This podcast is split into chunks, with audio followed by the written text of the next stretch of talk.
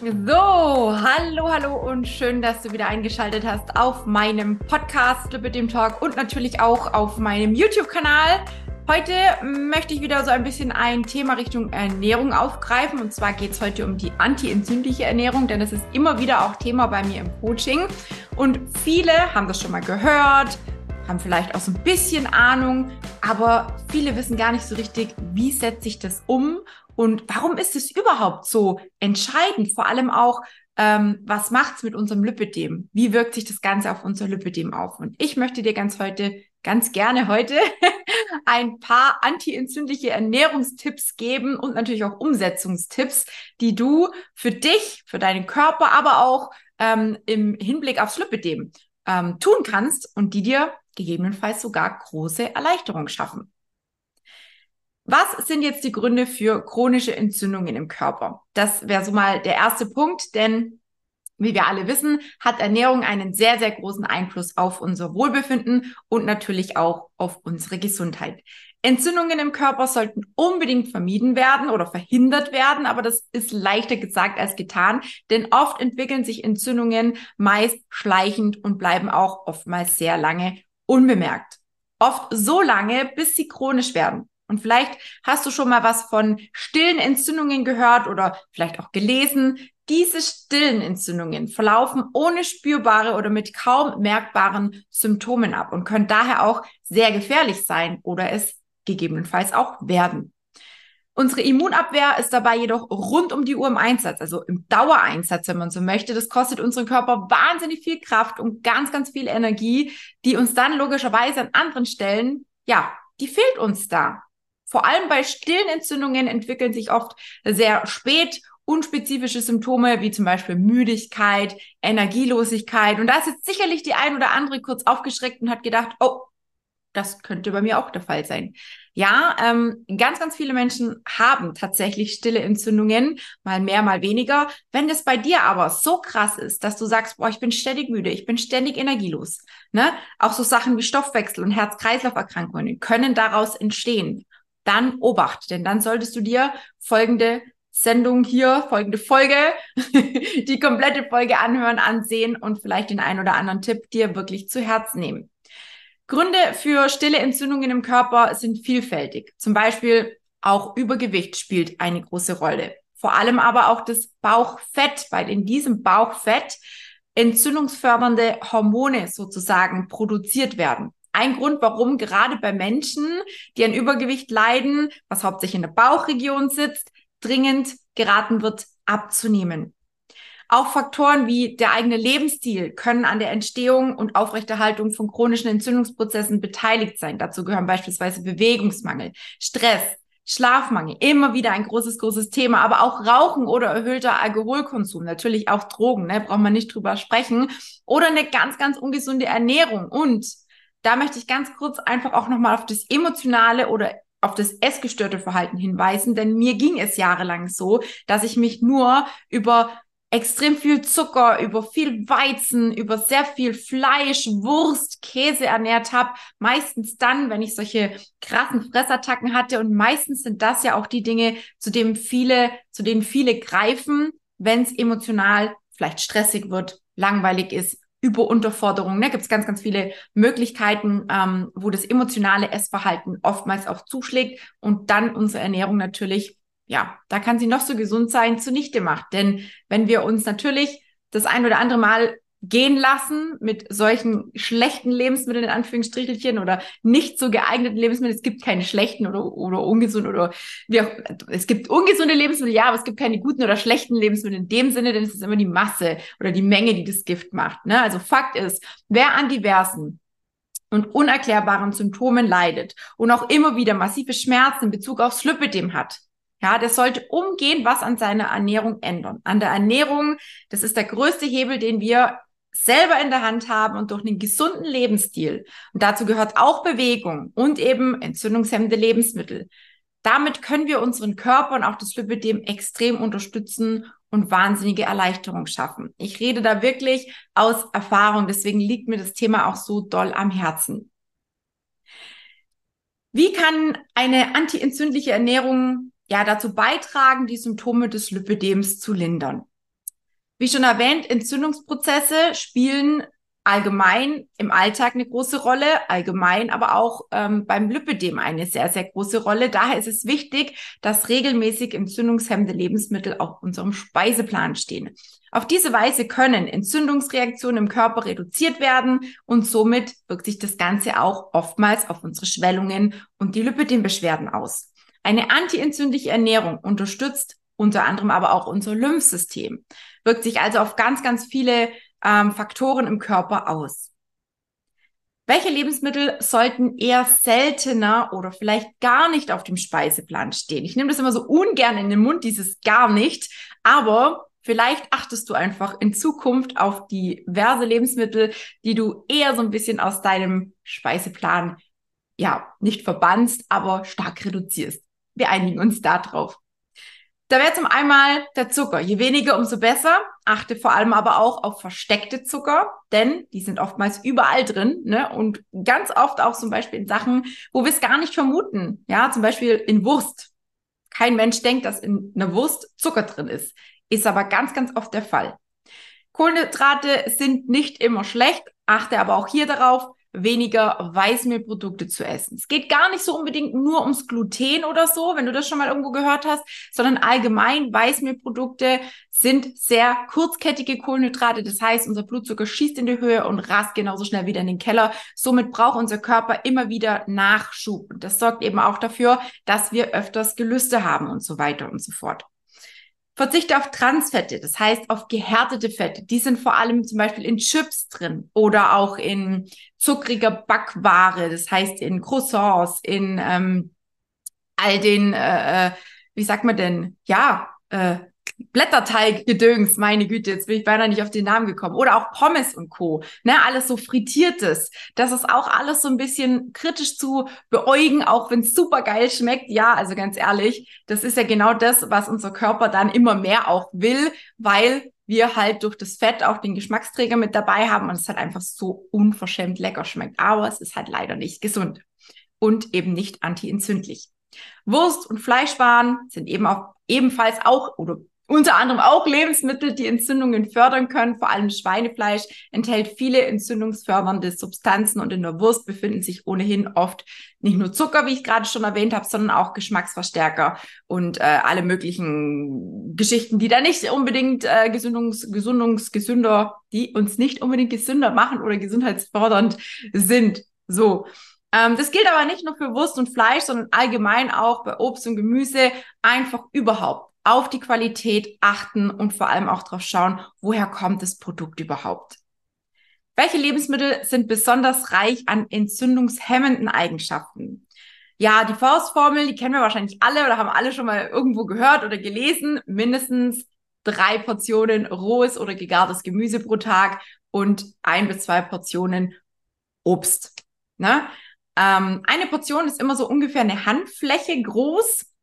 Ähm, beim Obst würde ich auch auf jeden Fall dazu empfehlen, zu zuckerarmem Obst zu greifen, zum Beispiel zu Beeren, die wären sehr zuckerarm. Je frischer natürlich, desto besser. Regionales und saisonales Obst und Gemüse bevorzugen. Die besitzen einfach einen viel, viel höheren Anteil an Vitalstoffen. Dann natürlich ein hoher Anteil an sogenannten sekundären Pflanzenstoffe, wie beispielsweise beispielsweise Flavonoide, natürliche Farbstoffe, der ähm, dem Obst und Gemüse quasi seine Farbe verleiht. Ähm, es sind ganz, ganz viele, in Obst und Gemüse sind ganz, ganz viele Nährstoffe mit entzündungshemmender Wirkung enthalten. Neben dem Antioxidantien sind aber auch so Sachen wie Vitamine mit drin, ne? zum Beispiel eben Vitamin C, auch sehr, sehr wichtig für unseren Körper, für unsere Gesundheit, nicht nur fürs Immunsystem, sondern allgemein, hat ganz, ganz viele Aufgaben, das Vitamin C. Und da würde ich euch vielleicht ein paar Obst- und Gemüsesorten empfehlen, die ihr hier auf jeden Fall irgendwo in euren Alltag, in euren Speiseplan integrieren dürft. Und zwar wäre das zum einmal Lauch- und Zwiebelgemüse. Da ist nicht nur eine jede Menge Vitamine mit drin, da ist Natrium mit drin, da ist Kalium mit drin, Magnesium, Calcium, Phosphor. Ähm, die enthalten ganz, ganz viele Sulfide, die verleihen ähm, ein intensives Aroma zwar, wirken aber antioxidant und antibakteriell. Ja, rote Zwiebel enthalten auch ganz, ganz viele sekundäre Pflanzenstoffe und ähm, fangen sozusagen diese freien Radikale und all das, was quasi ähm, unsere Zellen ich sage jetzt immer schädigt oder verseucht oder wie auch immer man dazu sagen möchte, ähm, fangen die quasi auf und ja, schützen unsere Zellen, Zellen sozusagen. Ganz klar, der Brokkoli ist auch relativ weit oben, enthält auch ganz, ganz viele tolle Inhalte, antientzündliche Wirkungen, ähm, ebenfalls viele sekundäre Pflanzenstoffe, die da drin enthalten sind. Die Paprika, mein Favorit auf jeden Fall unter den Gemüsesorten, weil in der Paprika ist ein, ein, extrem hoher Anteil an Vitamin C drin. Der ist dreimal so hoch wie in einer Zitrone. Und am besten bevorzugst du die Paprika im rohen Zustand. Ja, die zählt wirklich zu den vitaminreichsten Gemüsesorten oder Gemüsearten. Ich esse wirklich fast jeden Tag eine Paprika, eine rote Paprika. Also wenn ich es mal nicht schaffe, dann halt am nächsten Tag wieder. Die eignen sich so, so genial zum Dippen, ne? mit Humus, mit Kräuterquark, egal ob ihr den pflanzlich oder eben mit Milchprodukten wählt, auch da immer drauf achten. Ne? Milchprodukte sind auch entzündungsfördernd. Ähm, es ist ein super geiler Snack für zwischendurch, wenn dann doch mal der Hunger anklopft oder eben am Abend im Salat zur Brotzeit. Ich liebe rote Paprika. Einfach mein absoluter Favorit. Hätte ich niemals gedacht, aber als ich dann noch erfahren habe, ne, geschmeckt haben sie mir immer schon, aber als ich erfahren habe, was da alles drinsteckt, war für mich klar, das wird mein Lieblingsprodukt und die gibt's so häufig wie möglich. Dann beim Obst. Ganz klar, Zitrusfrüchte enthalten ganz, ganz viel Vitamin C. Man muss allerdings auch dazu sagen, zu viel Vitamin C kann zum Beispiel auch Magen-Darm-Beschwerden auslösen. Deswegen ist es immer ein bisschen mit Vorsicht zu genießen und immer zu hinterfragen, ob man Vitamin C zusätzlich zuführen sollte über Nahrungsergänzungsmittel. Das bitte immer unbedingt auch mit dem Arzt abklären lassen.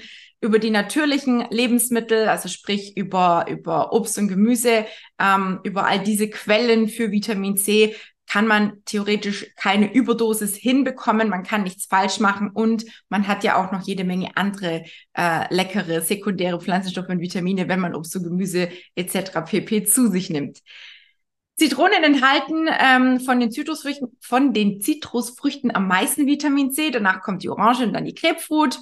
Ähm, beim Obst würde ich auf jeden Fall, wie schon erwähnt, zu Beeren tendieren. Erdbeeren, Johannisbeeren, Himbeeren, ja, das sind ganz, ganz viele Mengen, große Mengen an sekundären Pflanzenstoffe drin. Ähm, Heidelbeeren oder auch Blaubeeren genannt haben einen super guten Schutz oder sind genauso freie Radikalfänger, ne? also optimaler Schutz auch wieder für unsere Zellen und haben eben einen sehr, sehr hohen Vitamin C-Gehalt, genauso wie die Ananas, die ebenfalls eine entzündungshemmende Wirkung hat. Aber eben, wie gesagt, nicht die Ananas aus der Dose nehmen, denn da ist wieder Zucker mit drin, sondern wenn, dann bitte die frische Ananas wählen. Ja, dann kommen wir zu den Ölen, denn auch Öle sind super wichtig. Pflanzliche Öle beispielsweise aus Raps, aus Oliven, aus Algen, Leinsamen, Avocado, Hanf, wo auch immer, was auch immer ihr für Öle verwendet haben, ebenfalls einen ganz, ganz hohen Anteil an Omega-3-Fettsäuren. Hohe Omega-3-Fettsäuren weisen aber auch Fisch oder ähm, also allgemein Meeresbewohner sozusagen auf. Ähm, allerdings nicht nur jetzt im Meer zu finden, sondern auch im Süßgewässer, ne? also allgemein Fische wie Wildlachs, Hering, Thunfisch, Kabeljau. Ähm, ich glaube, der Lachs ist so das bekannteste ähm, Lebensmittel, wo man sagt, ja, da ist sehr viel Omega-3 mit drin. Da ist, der ist zwar sehr fett, aber eben auch sehr, sehr gesund. Aber auch hier, wie gesagt, auf die Qualitäten, auf die Herkunft achten. Was rate ich? Täglich zum Beispiel einen Teelöffel Leinöl in deinen Quark, in deinen Joghurt oder in den Salat beziehungsweise geschrotete Leinsamen ins Müsli. Das ist so das, was es bei mir eigentlich so gut wie jeden Tag gibt. Du kannst mit ähm, bei den Gewürzen zum Beispiel mit Kurkuma, mit Zimt oder mit Thymian würzen. Auch alles super gute anti-entzündliche äh, Gewürze. Nüsse, Samen, Kerne wie beispielsweise Walnüsse, Cashew oder Leinsamen ebenfalls nicht nur Omega-3, sondern auch sehr antientzündliche Wirkung. Ja, ähm, es geht mir letzten Endes aber nicht nur darum, dass du dich ähm, jetzt nur noch ausschließlich von Lebensmitteln, die entzündungshemmende Wirkung oder Eigenschaften haben, dass du dich nur noch davon ernährst, sondern hier spielt die Balance eine ganz, ganz große und eine sehr, sehr entscheidende Rolle. Grundsätzlich, wer ausreichend Obst und Gemüse zu sich nimmt, der wird mit hoher Wahrscheinlichkeit ganz automatisch entzündungsfördernde Lebensmittel eher reduzieren. wenn du erstmal merkst, wie gut es dir geht, ja, wenn du statt einer Tafel Schokolade einen Apfel isst, dann fällt es einem, fällt es dir, mir zumindest, bei mir ist es so, mir fällt es dann leichter zu sagen, ich gehe lieber in Richtung dem Apfel und gönne mir vielleicht nur ein kleines Stück Schokolade.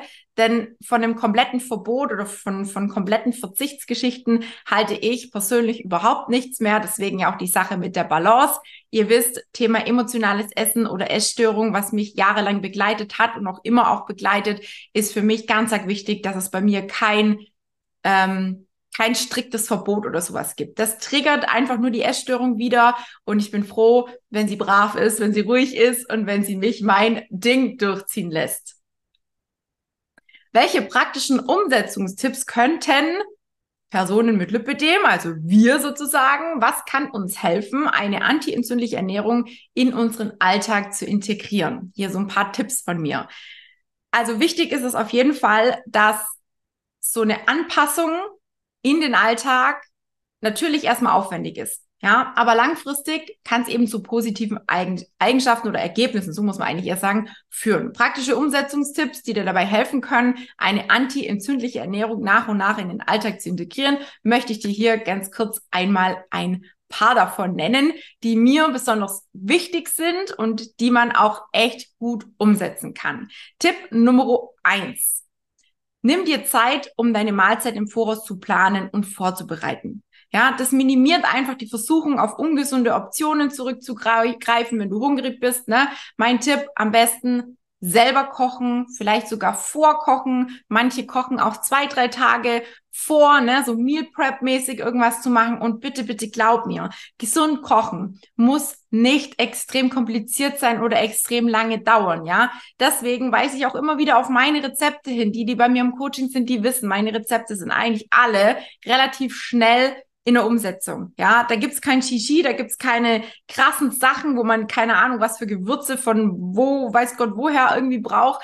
Mir geht's darum, dass es schnell in der Umsetzung ist, dass es vor allem auch allen schmeckt und dass man das jederzeit auch machen kann. Ja, klar, man braucht die Lebensmittel zu Hause, logisch, aber ich hasse es. Ich, es gibt nichts Schlimmeres, als ein Rezept zu haben, wo Lebensmittel verlangt werden, die keiner zu Hause hat.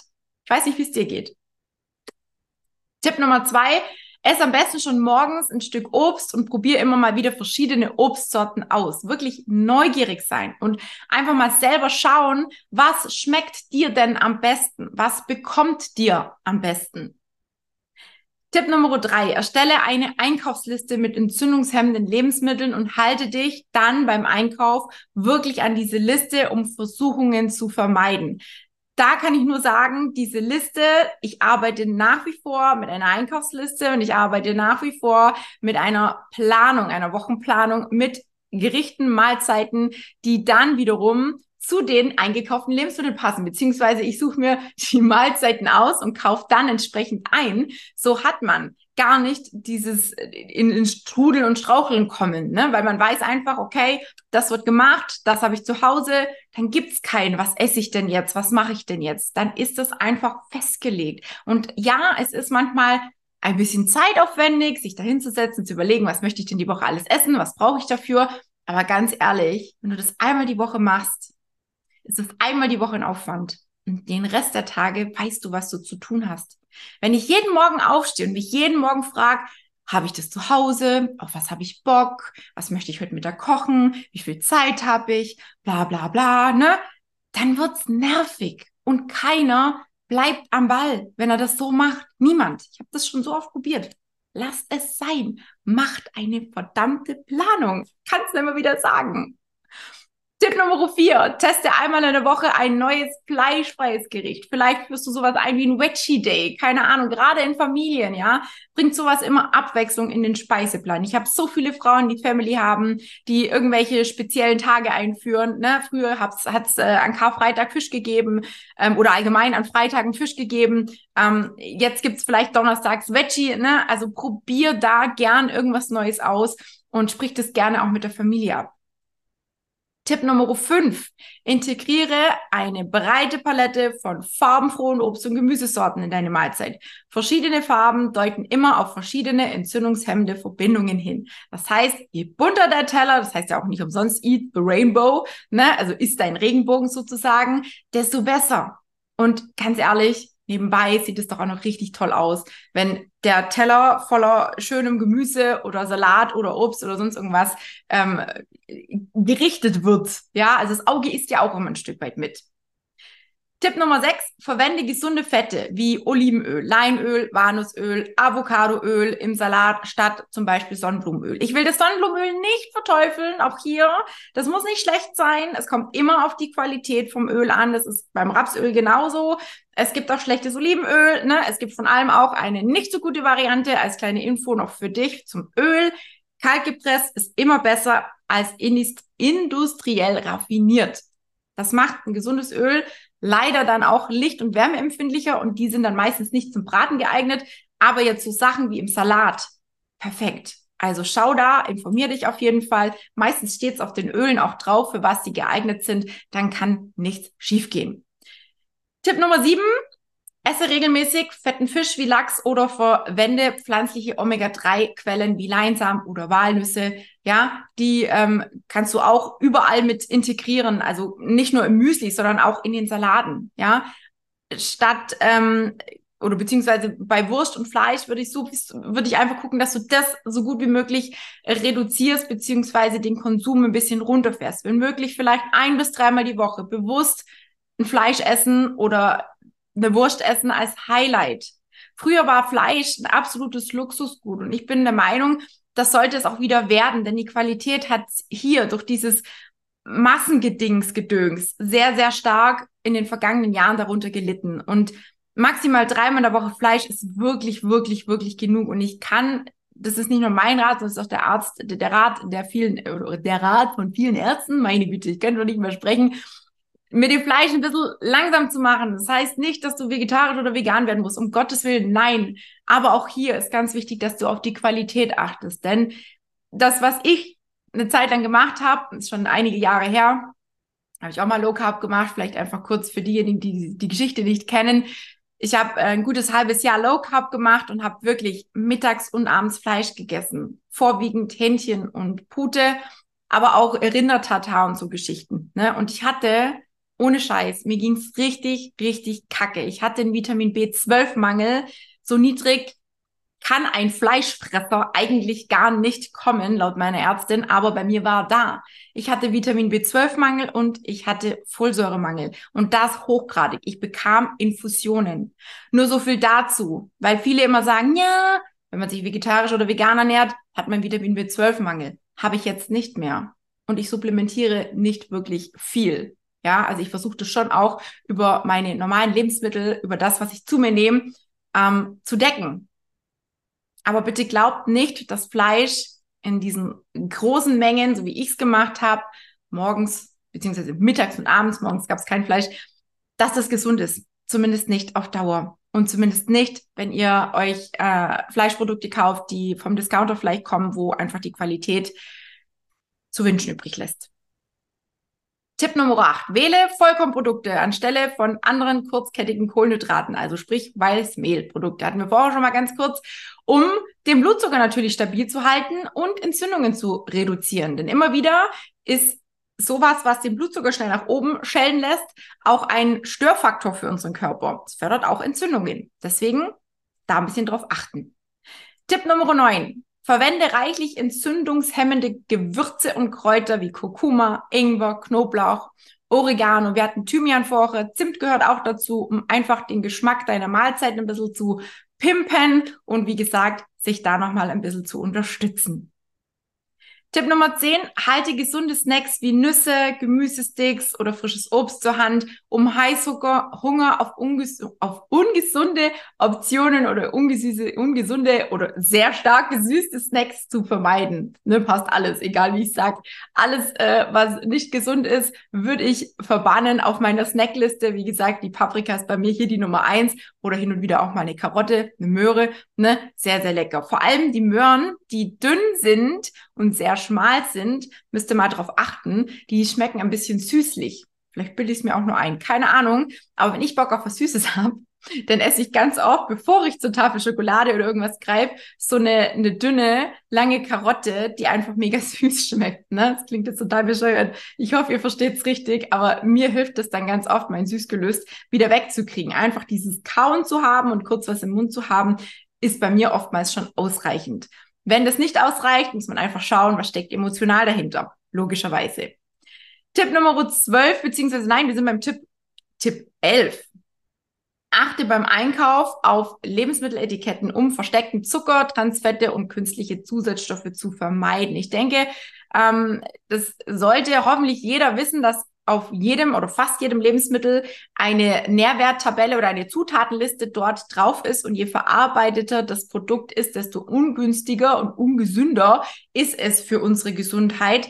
Und je weiter vorne auch eine Zutat steht in dieser Zutatenspalte ähm, sozusagen oder, oder Zeile, desto mehr ist von diesem Produkt enthalten. Also steht da beispielsweise Zucker ganz vorne, dann ist da sehr, sehr viel Zucker mit drin. Dann würde ich an der Stelle überlegen, gibt es vielleicht eine gesündere Variante, eine Variante, wo kein Zucker oder weniger Zucker drin ist.